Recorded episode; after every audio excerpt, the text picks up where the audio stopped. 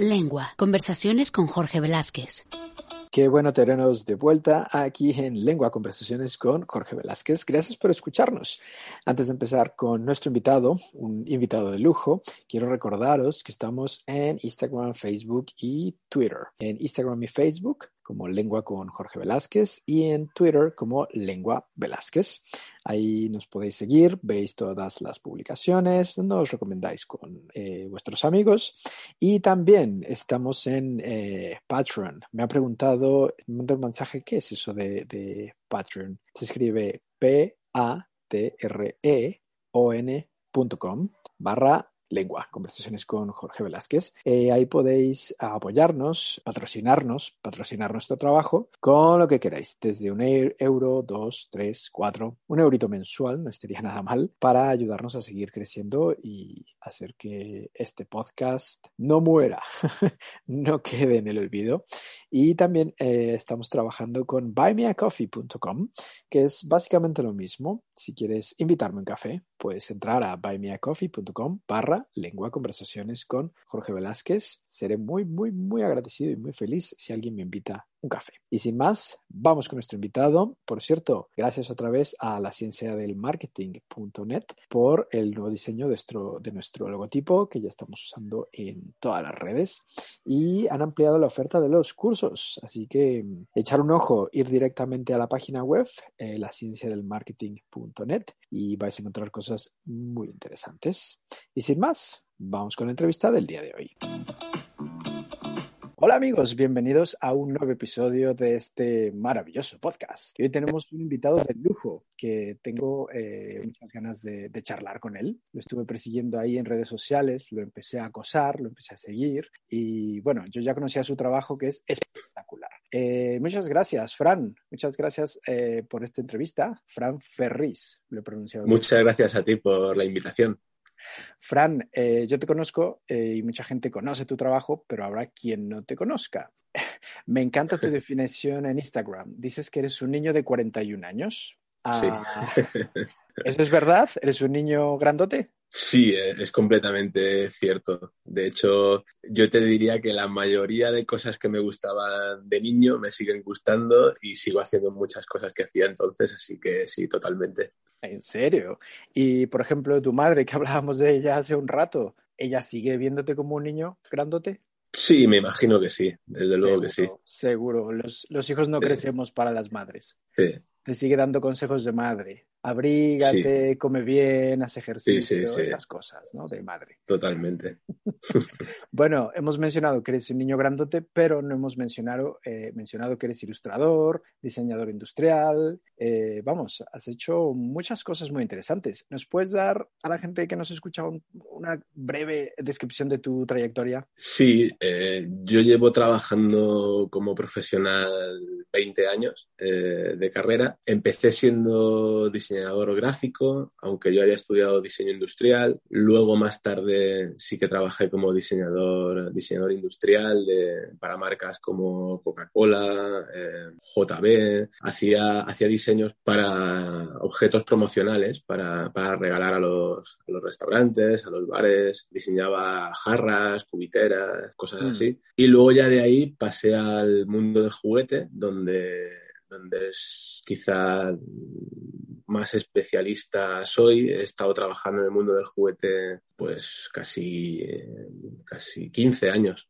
Vamos, que después de 15 años eres un experto en juguetes. Sí, sí, estuve 12 años trabajando en, una empresa de aquí de España, famosa, que es una de las empresas más grandes de juguetes de Europa. Eh, luego pasé por otras empresas más pequeñas y, en la actualidad eh, soy autónomo, soy freelance, eh, trabajo como ilustrador editorial y, últimamente pues estoy metido también en proyectos dentro del mundo del cine como, como ilustrador también, como concept artist y, bueno, hago un poco, un poco de todo. Un poco de todo, donde te llaman, allí vas. Sí, sí, además siempre me, me, lanzo de cabeza. Eso, eso está muy bien. Eso habla de ti, eh, que eres una persona aventurera. Sí, sí, sí. Eh, suelo, suelo correr riesgos, eh, muchas veces no salen bien pero, pero bueno, alguna vez sí. Y, y me gusta hacerlo, no me gusta ni encasillarme ni, ni centrarme solamente en una cosa, porque además soy muy inquieto y, y, me gusta estar siempre haciendo cosas nuevas, eh, cosas que, que me aporten, cosas que me hagan aprender, cosas, cosas que no sé. Entonces, eh, intento eh, darle un poco a todo, ¿no? También en trabajo en diseño de videojuegos, eh, lo, lo, que va saliendo. Vamos, que te lo pasas muy bien. Que en realidad sí que eres un niño atrapado en el grupo de un hombre de cuarenta y pico años. Sí, probablemente sí. además. ¿Crees que es básico para tu trabajo divertirse, pasarlo bien? Sí, a ver, en, en realidad lo ideal sería que todo el mundo en cualquier trabajo pudiera decir que, que, se lo pasa bien porque, porque sí, porque yo, por ejemplo, eh, que he dado charlas en institutos y en colegios y demás, siempre le digo a los alumnos que, que cuando acabes los estudios vas a pasarte, si tienes suerte, probablemente 40 años de tu vida trabajando. Claro. Entonces, es importante elegir bien qué trabajo quieres hacer, a qué te quieres dedicar, porque si lo disfrutas, eh, evidentemente lo vas a llevar mucho mejor. Y en mi caso, pues el, el trabajo es también mi hobby, eh, por lo tanto, eh, estoy muy feliz lo paso muy bien. Vamos, has tenido mucha suerte. Si alguien que nos escucha no entiende o no sabe muy bien qué hace un diseñador, eh, diseñador industrial, ¿se lo podrías uh -huh. explicar? Sí, el, el, diseñador industrial, digamos que realiza el trabajo previo al ingeniero. Por ejemplo, en el mundo del juguete, eh, yo creaba el concepto, la idea de, del juguete o del muñeco que iba, que iba a diseñar y luego eh, mi trabajo consistía en, en, hacer todo el proceso, desde los primeros bocetos hasta luego el modelado 3D, eh, etcétera. Eh, tener en cuenta medidas, materiales, eh, espesores, un montón de, de cosas que, que, lleva cualquier, cualquier objeto que, que se diseñe uh -huh. y dejarlo preparado para que luego ya en una fase posterior lo, lo cojan los ingenieros y digamos rematen y terminen el, el, producto. Entonces no es solo ponerte a dibujar, es involucra muchas, claro. muchas cosas más, ¿no? Claro, sí, en este caso sí. Eh, en mi caso ya te digo, eh, yo, te, yo, tengo la suerte de que, de que soy capaz de trabajar distintos aspectos, porque hay otros que están más especializados en una cosa solo, pero yo aparte del dibujo sí que me gusta el 3D, el modelado 3D, eh, me gusta el dibujo técnico, entonces digamos que, que yo llevaba prácticamente el proyecto desde el principio hasta el final. Genial. No lo sé, te lo pregunto desde el eh, desconocimiento. ¿Tu trabajo ha sido eh, se hace más rápido gracias a las impresoras 3D que hay hoy en día o no? No, en mi caso, a ver, las impresoras 3D sí que te ayudan a, en una fase final, cuando, cuando ya quieres ver un prototipo del, uh -huh. del producto, pues sí que es cierto que, que, antiguamente, entre comillas, hace unos años, eh, bueno, y todavía se sigue haciendo, eh, en las empresas había escultores que cogían tu diseño y luego hacían ellos la escultura. Y ahora, pues sí que es verdad que en determinados momentos el tener una impresora 3D y poder decir, venga, voy a ver qué tamaño tiene, a ver si esto me gusta, a ver si esto no, eh, sí que ayuda. Pero no es una cosa que de momento esté acelerando demasiado los, los tiempos a la hora de, diseñar. En el caso del juguete, por ejemplo, eh, se trabaja prácticamente a, con dos años de antelación. El proyecto desde que se inicia hasta que se acaba puede pasar perfectamente. Hasta que llega a las tiendas, con suerte, un año. Y lo normal es año y medio, dos años. Wow, nadie, y... nadie nos imaginamos que, que, ver un juguete claro. en una estantería tarda tanto tiempo en crearse, en diseñarse. Sí, claro, y además eh, tiene la complejidad de que tienes que anticiparte un poco a, a, las modas que van a haber dentro de dos años, porque a lo mejor cuando quieras sacar tu producto ya se ha quedado obsoleto o a los niños en ese momento ya les está gustando otra cosa y tienes que intentar saber y conocer qué tendencias van a venir para tú ya centrarte también un poquito en, en, diseñar, eh, si, si, estamos en 2021, tú tienes que estar pensando en el juguete de 2023. Claro, anticiparte a las modas. Uh -huh, Suena un exacto. poco complicado. También sabes mucho de marketing entonces. Bueno, en, las empresas grandes de este tipo hay departamentos de marketing muy grandes que, que, se dedican también un poquito a eso. Pero en nuestro caso los diseñadores también intentamos estar bastante empapados de, de todo lo que se está moviendo, de qué dibujos animados gustan, de qué películas van a venir dentro de unos años para, no lo sé, por ejemplo, ahora la, la moda de los últimos años han sido los dinosaurios. Todos los niños están locos con los dinosaurios. Entonces tú tienes que anticiparte y saber que dentro de un año se va a estrenar la tercera parte de Jurassic Park y, y ya tienes que estar pensando, bueno, pues a lo mejor sí que me interesa pensar para esa fecha algún producto que tenga que ver con esa temática, eh, cosas de ese tipo. Medianamente relacionado, ¿no? Ok. O sea que eres un experto en tendencias y también experto en juguetes. Vamos a ser un experto en muchas cosas. Bueno, no, no creas. Yo eh, creo que sé de muchas cosas, pero que no soy experto en ninguna. Es una gran diferencia. Hablando de juguetes, ¿hay alguno que le tengas especial cariño? ¿Algún proyecto que digas, wow, esto me quedó? Sí, sí, sí. Hay un proyecto que, que se lanzó con Famosa hace unos años que se llamaba Mutant Busters, eh, Cazadores de Mutantes, que, que, bueno, ese proyecto tuve la suerte de, de desarrollarlo desde cero, de crear yo la idea, el concepto de, de lo que quería, que eran unas figuras de acción para niños, uh -huh. de, que tenían un mensaje eh, ecológico porque luchaban contra unos mutantes que habían aparecido en la Tierra a raíz de la contaminación y, y todo esto. Y, y, la verdad es que con ese proyecto, aparte de que disfruté muchísimo diseñándolo, eh, luego tuvo mucho recorrido, estuvo cuatro o cinco años en las tiendas, eh, tuvo su propia serie de televisión, una serie de animación que ahora se puede encontrar en Netflix y, y ese proyecto pues quizá es el que al que más cariño le tengo dentro de... Hombre, no, normal. Además, algo que no has mencionado, pero yo he leído por allí, es que en esa serie hay un, uh, un avatar tuyo. Te, te sí un autorretrato, sí. una figura, es, eres sí, tú. Sí, llegó un momento en el que empezamos a. Primero se diseñaron unos personajes principales, pero llegó un momento en el que, claro, cada año había que sacar nuevas colecciones con nuevos personajes y se me ocurrió la idea de decir, bueno, pues me voy a hacer a mí mismo, voy a tener mi, propio, mi propia figura de acción, mi propio muñeco. y luego de ahí pasamos a, a diseñar al resto de compañeros eh, de la empresa y, y todos, bueno, todos no, pero sí que había unos cuantos diseñadores que todos tenían su su, propio personaje dentro wow, de, de, la mola. No cualquier sí, mola mucho. no puede decir que se ha autodiseñado una figura de acción. Sí, sí, Su, suena un poco egocéntrico, pero, pero sí. ¿Cómo se llama tu personaje? Pues es el capitán Cirref, que es mi apellido Ferriz eh, al revés. Anda, mira.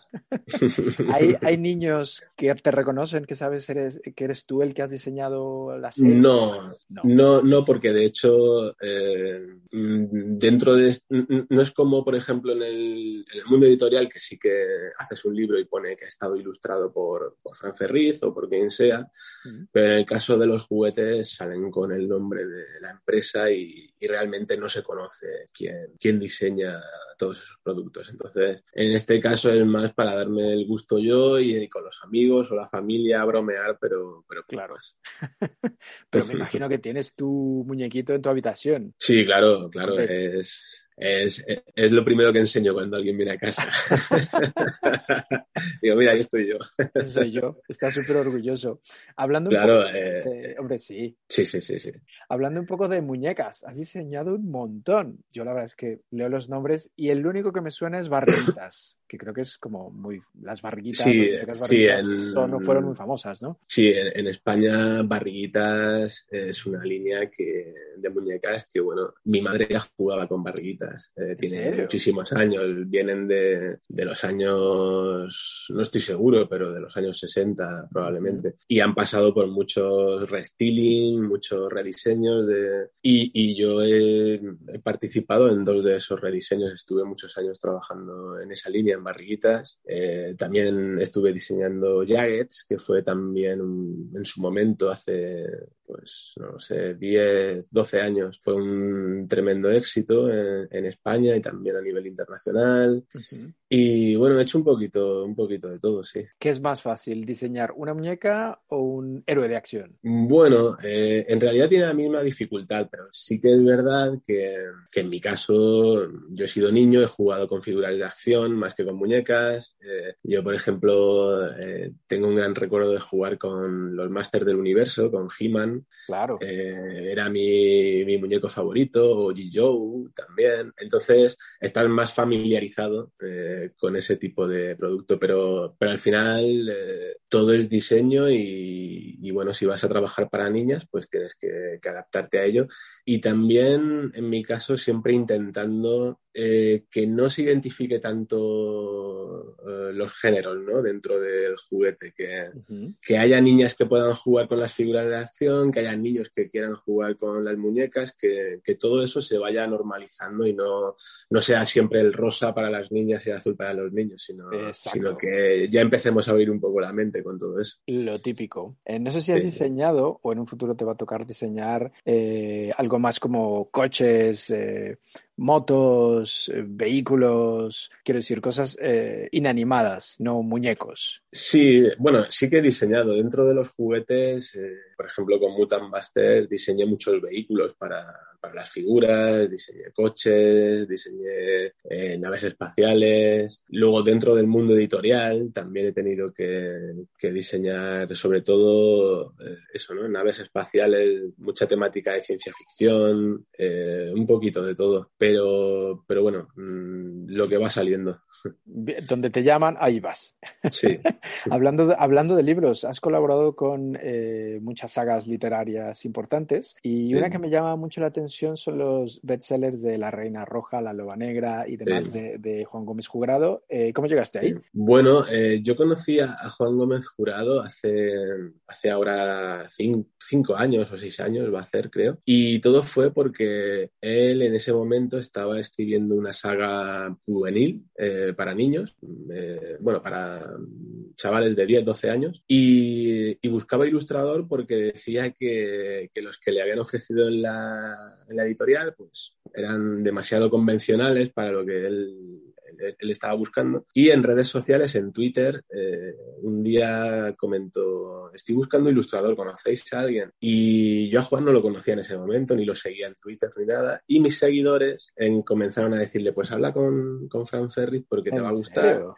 Sí, y a raíz de ahí eh, me escribió un mensaje privado, comenzamos a hablar. Eh, enseguida creo que conectamos bastante bien y al final terminé ilustrando esa saga que se llama Alex Colt, eh, Cadete Espacial, de la que ahora mismo hay cinco libros. Y a partir de esa saga, pues ya vino todo lo demás. Digamos que no soy su ilustrador oficial, pero, pero casi. Eh, en casi todo lo que él anda metido, pues me meto con él. Siempre. Te llama, te y, llama. Sí, y con la saga de Reina Roja, que, que bueno, ha sido un éxito absoluto. Ha vendido más de un millón de libros. Eh, sí, sí, bueno, está en pues, todas partes. Sí, sí, sí. Es, lleva más de dos años ya como número uno en venta, wow. lo cual es una barbaridad. Y he tenido la suerte de, de que contase también conmigo para, para esa saga y, y, he trabajado en las tres novelas, en Reina Roja, en Loba Negra y en Rey Blanco. Dinos la verdad, seguro que Juan no nos va a escuchar. ¿Te has leído todos los libros? sí, sí que me los he leído, sí que me los he leído. ok.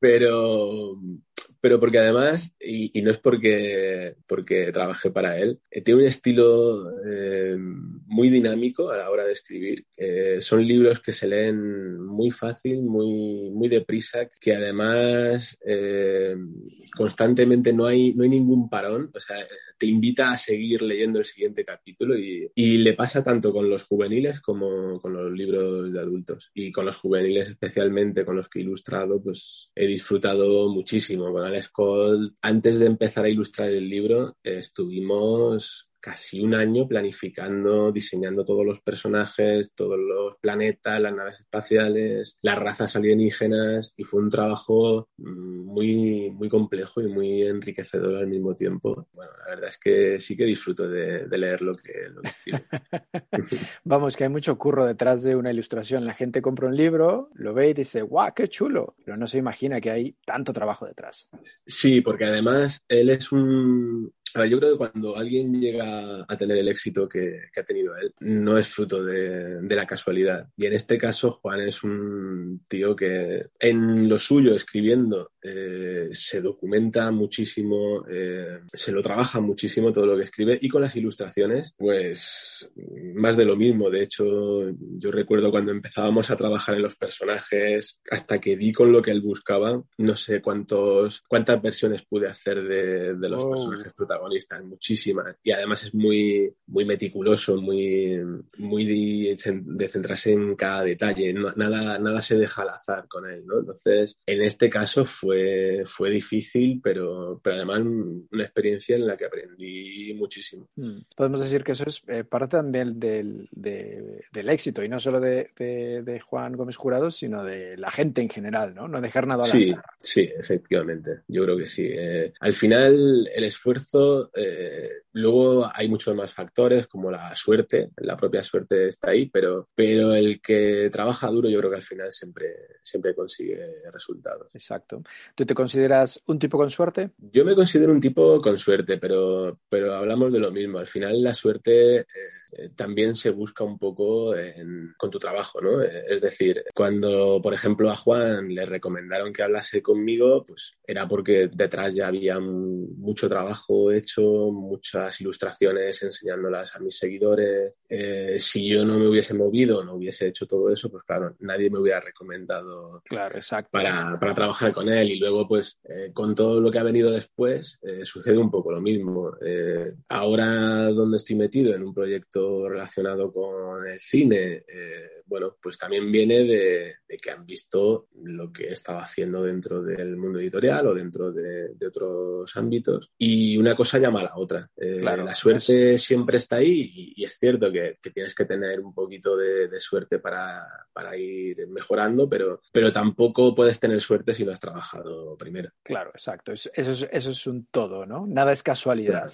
Hablando de tus seguidores y las redes sociales, estás en Instagram, estás en Twitter. ¿Qué opinas de redes? ¿Te gustan? ¿Eres fan? ¿Eres adicto? Mm, me gustan, la verdad es que me gustan. Sobre todo Twitter está donde, donde más me muevo, donde, donde más también número de seguidores tengo. Estoy ya en, en 13.000 seguidores, que no está mal. Y me gusta sobre todo por... Eh, la posibilidad de interactuar con, con, los fans, con la gente a la que le gusta tu, trabajo. Por ejemplo, durante, durante el confinamiento, durante la pandemia el año pasado, eh, esos meses estuve haciendo una ilustración cada día que publicaba en redes, que compartía con la gente, un poco también para, para animar, para que la gente tuviese un entretenimiento. Eh, había mucha gente que cada día estaba esperando a ver qué ilustración. A ver con qué salías. Claro, y luego al final fueron ellos, fueron mis seguidores los que, los que me animaron y me dijeron, oye, nos gustaría tener esto en papel, en un libro, y, que no se quedase ahí, ¿no? Que no se pierda dentro de, y, al final acabo convertido en libro. Saqué un crowdfunding, al final he tenido que sacar dos ediciones del libro, eh, que se llama Ilustraciones Pandémicas, y, ha sido un exitazo. Y, todo movido por la gente. Por lo tanto, eh, a mí me gustan mucho las redes. Y, si se usan bien y, bueno, por lo menos aquí en España hay un clima en redes sociales de mucha crispación política, de muchos insultos, de mucho... Y hay mucha suciedad, digamos, dentro de, dentro de las redes, pero también hay, hay muchas cosas buenas y se puede aprender mucho si se usan correctamente. Hombre, nos estás dando un gran ejemplo, quiero decir, te ha salido curro gracias a las redes sociales y has eh, publicado un libro que te han pedido tus seguidores. O sea, eso, que es un buen ejemplo de un buen uso de las redes sociales. Hace muy poquito vi en las noticias que varias personas famosas, políticas, eh, influencers y demás, cerraban su cuenta, su cuenta de Twitter precisamente por esto, por los insultos, los haters, y demás. ¿Qué opinas? Sí, Bueno, eh, yo tengo mis haters también. ¿En serio? Sí, porque eh, sí que es verdad que como artista, una de las facetas que creo que, es importante dentro de un artista es la de un poquito provocar sensaciones o provocar a la gente, provocar, pues, no lo sé, denunciar cosas que tú ves que no están bien, cosas que, mm. Cosas muy básicas también, como racismo, como homofobia, como machismo. Y sí que es cierto que en ese sentido, eh, pues sí que me posiciono políticamente, eh, no me gusta la extrema derecha, que, aquí en España está creciendo mucho. Desafortunadamente, sí. Sí, desafortunadamente, y me, preocupa bastante, y eso sí que lo denuncio con algunas ilustraciones, siempre con ilustraciones, siempre intentando hacer algo artístico con ello, pero, pero me mojo. hay mucha gente con muchos seguidores que prefiere no mojarse y yo en este caso sí que, sí que me mojo. Entonces sí que suele aparecer eh, gente que te insulta o gente que te bloquea, pero, pero prefiero en ese caso ser honesto y, con, con, lo que soy, con lo que pienso y, no ocultarlo, porque creo que tampoco evitarlo. Exacto. Bien, haces, haces bien. Hay gente para todo, claro.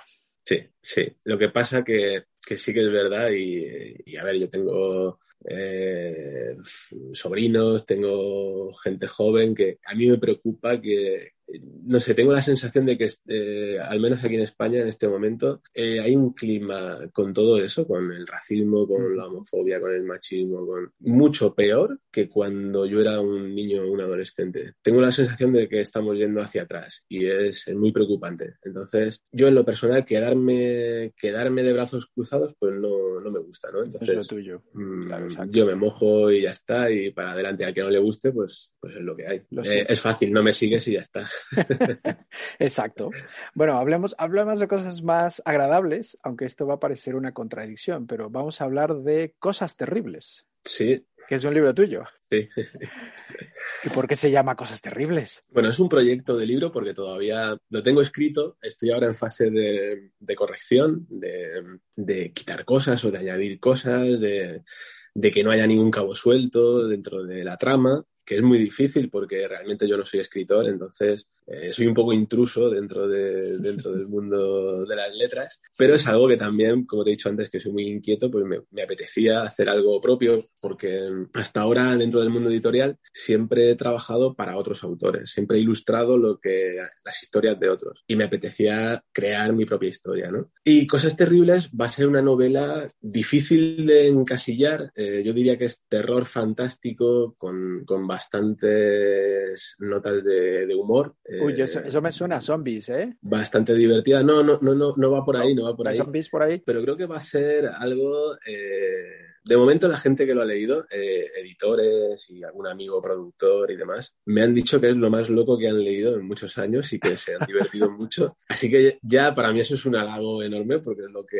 lo que buscaba, eh, salirme de, de lo que se lee habitualmente. Y el título, bueno, buscaba un título impactante, un título sencillo, y el título me lo dio un capítulo de, de la serie Vikingos, que se titulaba Cosas Terribles, ese capítulo, y, y, casualidad yo estaba en ese momento empezando a escribir la novela y vi el título del capítulo en Netflix o en Amazon, no recuerdo, y dije, ya está, o sea, es que es perfecto, porque, lo tengo. porque es tal cual. Y, y, de ahí viene el título, creo que no se lo había contado a nadie. Y bueno, eh, estoy muy ilusionado con ese proyecto, porque es, es como el de ilustraciones pandémicas. Es un proyecto que voy a hacer enteramente yo y eso es lo que más me divierte, tener libertad creativa para decir, mira, esto sí que es lo que, lo que a mí me apetece hacer eh, y lo he creado yo. Así que ya veremos a ver. Lo que, lo que percibo es que has trabajado en el pasado para muchas eh, empresas enormes. Estás eh, como pez en el agua siendo freelance. Estás como, te sientes más libre haciendo lo tuyo, lo que te gusta. Sí, me siento más libre a todos los niveles. Para empezar, eh, llegó un momento, después de muchos años, en el que tener un horario fijo todos los días, ir todos los días a una oficina, encerrarte allí, en mi caso eran casi 12 horas porque tenía que comer allí también, porque no me podía volver a casa a comer y demás, eh, se me hizo muy cuesta arriba y, yo tenía claro que yo quería trabajar por libre, trabajar en casa o como ahora que si un día me apetece irme a dibujar, bueno, ahora es más difícil por el tema del COVID, pero a veces me he ido a dibujar a una cafetería o me he ido a la playa o me he ido, yo qué sé, el tener esa libertad de de elegir, de, todo, ¿no? Eh, y además mm, tengo la suerte de que, bueno, de momento, a pesar de la situación que hay, que hay mucha gente y muchos autónomos que lo están pasando muy mal, eh, en mi caso, de momento, me está yendo bien, así que es, es, quizá uno de los sueños cumplidos ¿no? que tenía. Por ejemplo, el de no madrugar. bueno. yo, yo odiaba madrugar. ¿A qué hora te levantas ahora mismo? Bueno, a ver, estoy, a ver, madrugar. En su momento sí que me tenía que levantar todos los días pues a las 7 por ahí para, para claro, coger y, el y coche. Llegar a claro. Ahora pues me levanto sobre las 9, 9 y cuarto, me levanto tranquilamente, me hago mi Toda café. calma, y- desayunamos. y luego ya, bueno, eh, en realidad al final estoy trabajando más horas que en una oficina, porque trabajo más horas en casa. Pero es de otra manera, me lo organizo como quiero y, y me, me gusta más. La verdad es que me gusta más. No me veo, ojalá no me vea en la situación de tener que volver a eso y si puedo evitarlo, pues prefiero ser ya freelance para siempre. para toda tu vida. Hombre, seguro, Sí. seguro que no, porque te está yendo bien y tienes muchos proyectos en mente. Y hay uno muy bonito del cual te quiero preguntar que se llama Mi pueblo lee. Sí, sí, ¿Qué, sí. qué es eso? Para la gente que nos escucha y no Pues- sabe de qué se trata. Pues mira, mi pueblo lee, eh, me llamaron hace un tiempo, es una asociación que lo que busca es llevar la cultura a pueblos pequeños. Aquí en España, si quieres, por ejemplo, ir a una presentación de un libro, de un escritor famoso, de, pues al final tienes que ir a, a las capitales, a Madrid, a Barcelona o a Valencia, y, y- y encontrarte ese tipo de cosas en las grandes ciudades. Y este proyecto lo que, lo que intenta es, eh, han hablado con muchísima gente del mundo editorial y están llevando a, a escritores y a presentaciones de libros y todo esto a pueblos muy pequeñitos, de 2.000, 3.000 habitantes, donde, donde generalmente pues, no tienes acceso a, a la cultura de, de esa manera, ¿no? Claro. Y, y es un proyecto muy bonito de intentar, pues eso, llevar la lectura y los libros a, a todos los rincones del país. Hmm. Y tú ilustraste el cartel, el póster. Sí, eh, primero mm, entré a formar parte de, de los elegidos, digamos, de la asociación para, para hacer eh, charlas y conferencias y ir de pueblo en pueblo eh, hablando de, de todo esto. Y, y bueno, con el tema de la pandemia se paralizó un poquito, pero ahora se va a empezar a mover y me pidieron que, que diseñase el cartel promocional y bueno, la verdad es que estamos, estamos muy contentos. Qué bien. Estás escuchando Lengua, conversaciones con Jorge Velázquez. Volviendo un poquito a ilustraciones pandémicas, has dicho que llevas ya la segunda edición. ¿Va a haber una tercera, una cuarta? Pues hay gente que me lo ha pedido. Lo que ocurre es que al ser eh, autopublicado, pero autopublicado totalmente, que me he tenido que encargar yo de, de ir a la imprenta, de, de enviar cada libro uno a uno en su sobre y demás, eh, ha sido una experiencia muy bonita, pero también una experiencia que me ha Ah. robado mucho tiempo. Agotadora. Sí, entonces mm, sí que hay gente que me está pidiendo, oye, por favor, que yo no me enteré en su momento, pero creo que se va a quedar en dos ediciones y, y ya está. Uh, Y, y cosas terribles, por ejemplo, la idea es autopublicarme, pero en Amazon o, algo así. No tener yo que encargarme de, todo eso, porque al, al final es que no tengo tiempo. Es- me he pasado semanas empaquetando, empaquetando libros sin parar, sin parar, y, al final es, es un poquito pesado y, y me quita tiempo de otras cosas más, más importantes. Claro, exacto. Bueno, si alguien nos escucha y quiere hacerte un favor y ayudarte a empaquetar libros, con tal de que haya una tercera edición, bueno, que se pongan en contacto contigo. Sí, sí, estaría bien. Claro.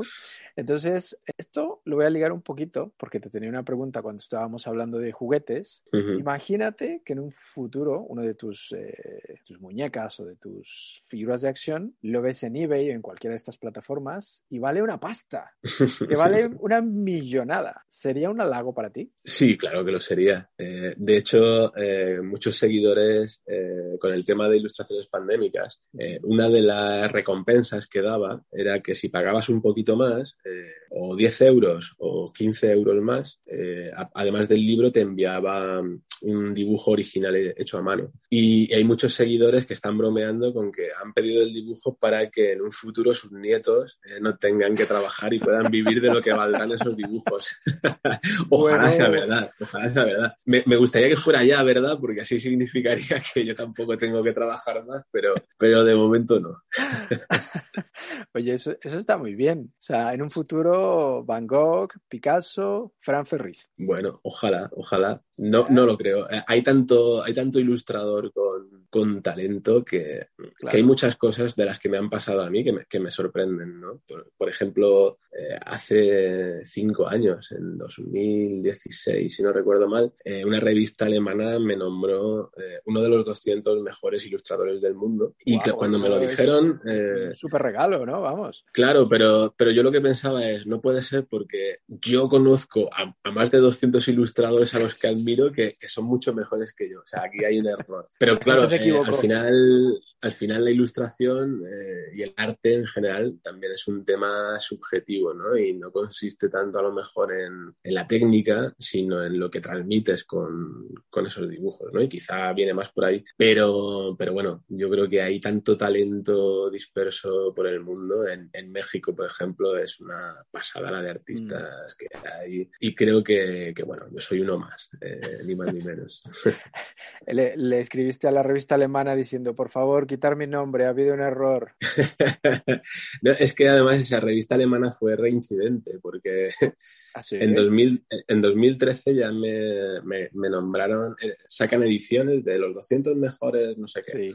Y en 2013 fui, mm, estuve entre los 200 mejores artistas digitales y en 2016 entre los 200 mejores ilustradores. Entonces, alguien allí en esa revista me, me tiene mucho aprecio.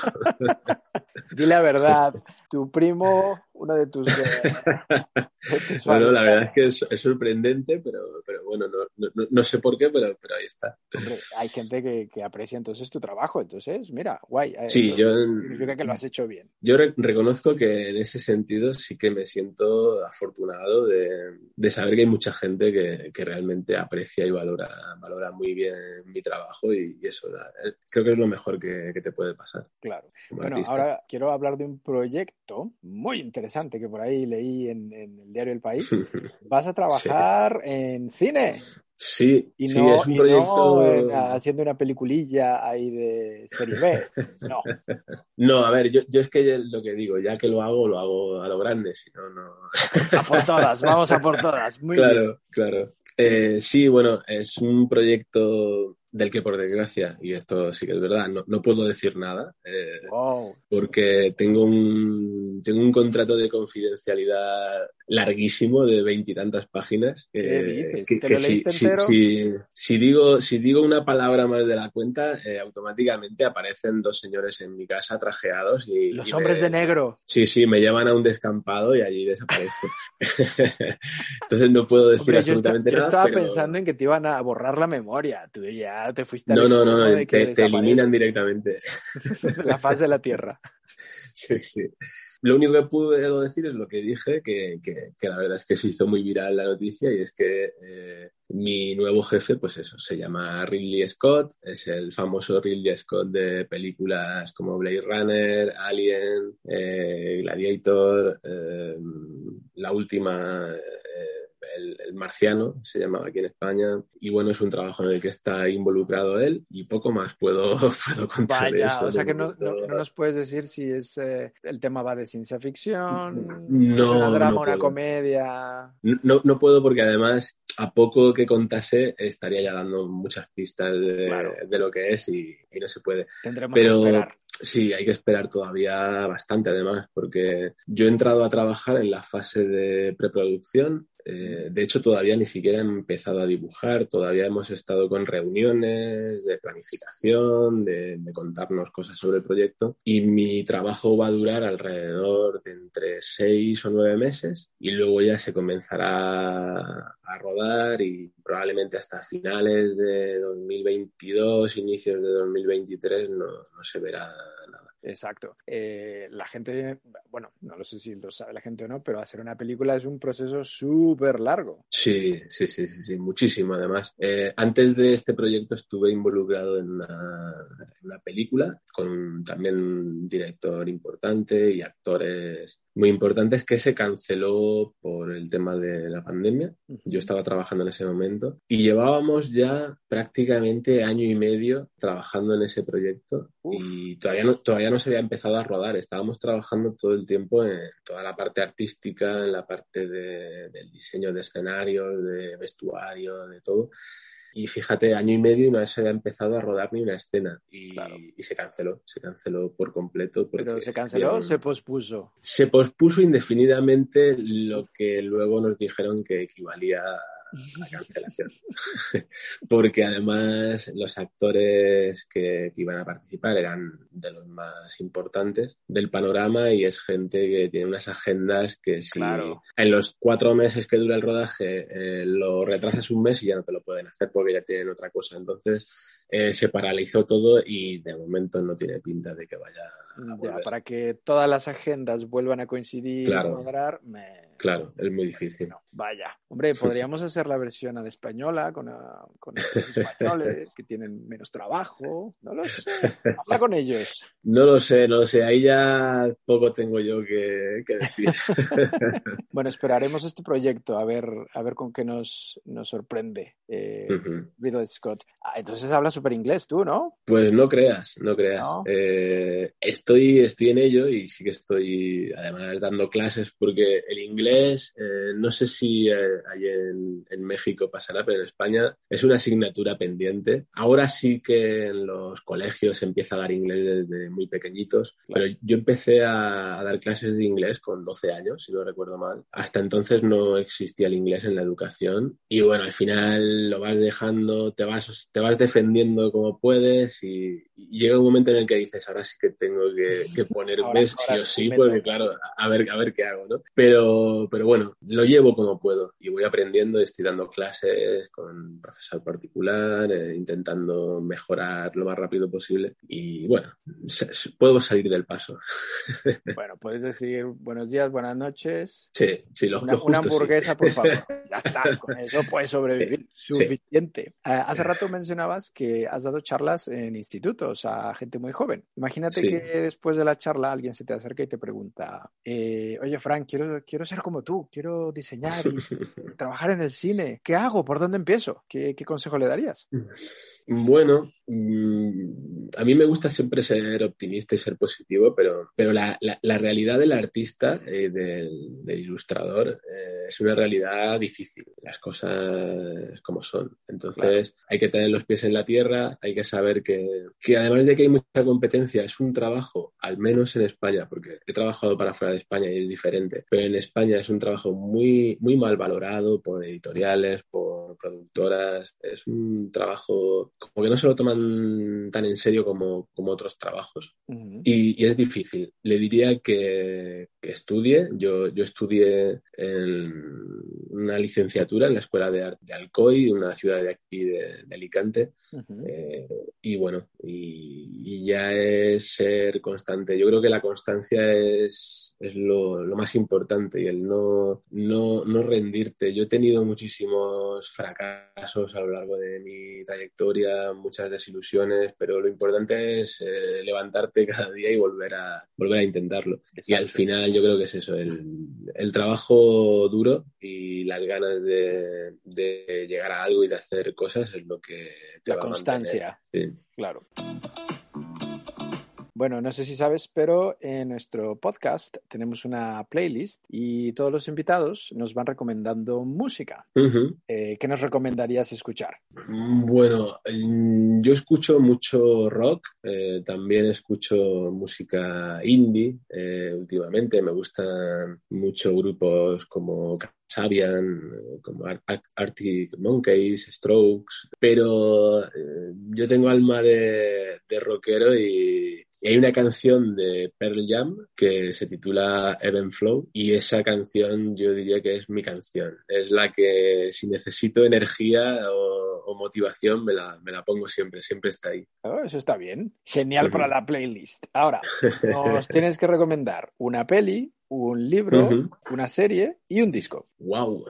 Pues a ver, una peli eh, que en su momento me, me, dejó muy loco y me encantó y, y me sigue gustando eh, es El Club de la Lucha. Me fascinó cuando la vi en el cine porque fui pensando que era otra cosa y cuando la salí de allí me, me explotó la cabeza, vamos, me, me, me, gustó muchísimo. Una serie, una de las últimas que he visto que me encantó, es una serie de HBO que se llama Debs, que trata de de bueno, de la creación de una especie de, de inteligencia artificial superior y bueno, es una, una, serie un poquito extraña, pero, pero realmente que te mete mucho dentro de, de la historia y, y a mí me, me, encantó porque me gustan las cosas que se salen un poquito de lo normal, que no son historias corrientes, me gustan las cosas que... Más originales. Sí, originales que te dan que pensar y que te, bueno, te hacen pensar cómo puede ser dentro de unos años el, el mundo en el que vivimos. Mm. Y, y, esta serie de Ebs es, es, una pasada. Luego me has dicho un, ¿Un disco, libro. Un libro, un, libro. sí. Bueno, pues mira, un libro, eh, te voy a decir uno de, de, Juan Gómez Jurado, como lo puede ser de otra manera.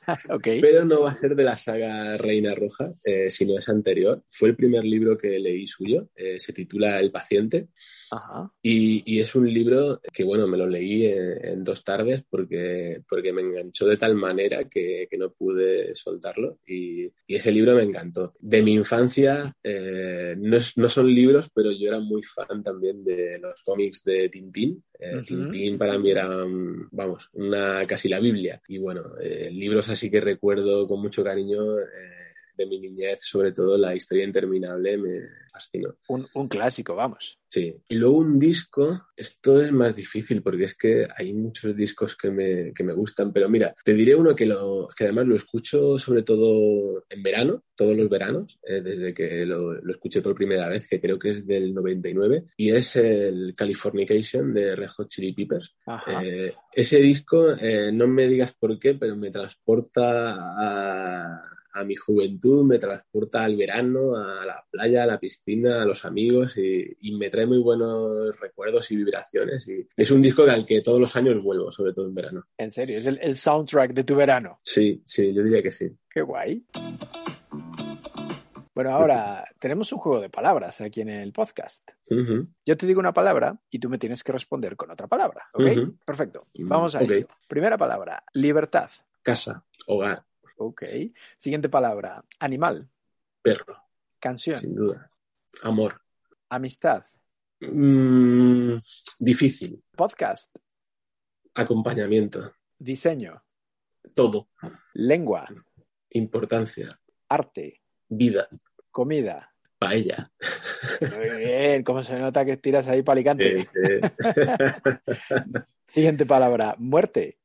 Calma. Muñeca. Felicidad. Cultura. Básico. Sexo. Básico también. Muy bien. Siguiente palabra, eh, palabra, Instagram. Indiferencia.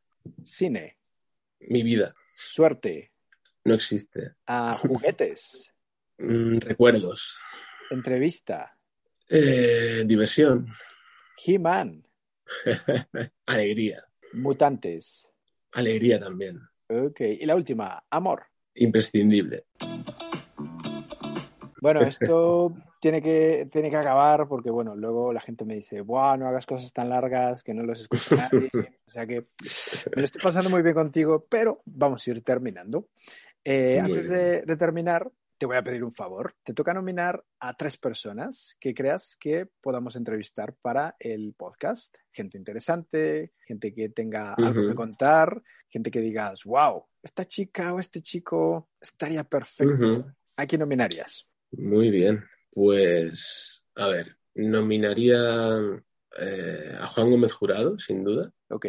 Y creo que lo puedes entrevistar y, y es una persona además de con la que se aprende mucho, con la que te ríes mucho, te vas a divertir mucho. Te diría Arturo González Campos, colega de Juan Gómez Jurado, eh, podcaster con Todopoderosos, con Aquí hay Dragones. Ok, eh, sí. Y un, un, gran tipo. Y mira, te, te diría uh, para que todo quede en familia, uh, a David Ferriz, mi hermano. Ok. Eh, creador ¿Qué hace, de... ¿Qué hace tu hermano? Creador de videojuegos, eh, tiene una empresa de videojuegos y, también es ilustrador, eh, creativo eh, y, jefe de CEO de, esa empresa y, creo que os puede resultar también muy, muy interesante. Oh, genial, perfecto. Bueno, ya me, ya me pasarás el contacto de, este, estos tres personajes. Y bueno, antes de acabar, te tengo una noticia. Cuando publiquemos tu podcast, la producción del mismo, te va a hacer llegar un millón de euros. ¿Qué vas a hacer con él? pues, a ver, si, si, si me llegase un millón de euros, terminaría todo lo que estoy haciendo, no dejaría tirado a nadie, pero, pero después de eso eh, me dedicaría a, pintar, pero a pintar para mí, para, para disfrutar sin tener que preocuparme de, ganar un sueldo. Así que yo, yo encantado. Eso, eso te iba yo a preguntar y se me olvidó. ¿Te gusta pintar, quiero decir, no dibujar, crear personajes, sino paisajes, cosas que están en tu cabeza? Mm, sí, me gusta hacer de todo y, por ejemplo, realmente con lo que más disfruto es con, el papel, con, incluso con el lienzo, con las técnicas tradicionales. Eh, me lo paso muy bien. Eh, a veces echo de menos el no tener control Z para, para volver atrás cuando te equivocas, porque cuando te equivocas en el papel ya, ya no hay remedio. Claro. Y, a, veces haces el gesto y todo de, joder, no puedo volver atrás. No, no, no. Pero, pero tiene su encanto y sí, sí, que me gusta mucho. ¿Podemos decir que en un futuro, a lo mejor, puede ser, vemos una exposición tuya de pintura? Puede ser, puede ser. no, lo descartaría. Hombre, ya tienes un millón de euros, o sea que mira. Sí, sí, sí, sí, sí, sí. Quizás sea lo próximo. Fran, un verdadero placer charlar contigo. Te agradezco mucho este ratito que nos has dedicado. Y Igualmente. bueno, un fuerte abrazo. Un abrazo muy grande, le he pasado muy bien. Me alegro, muchas gracias. Gracias. Lengua, conversaciones con Jorge Velázquez.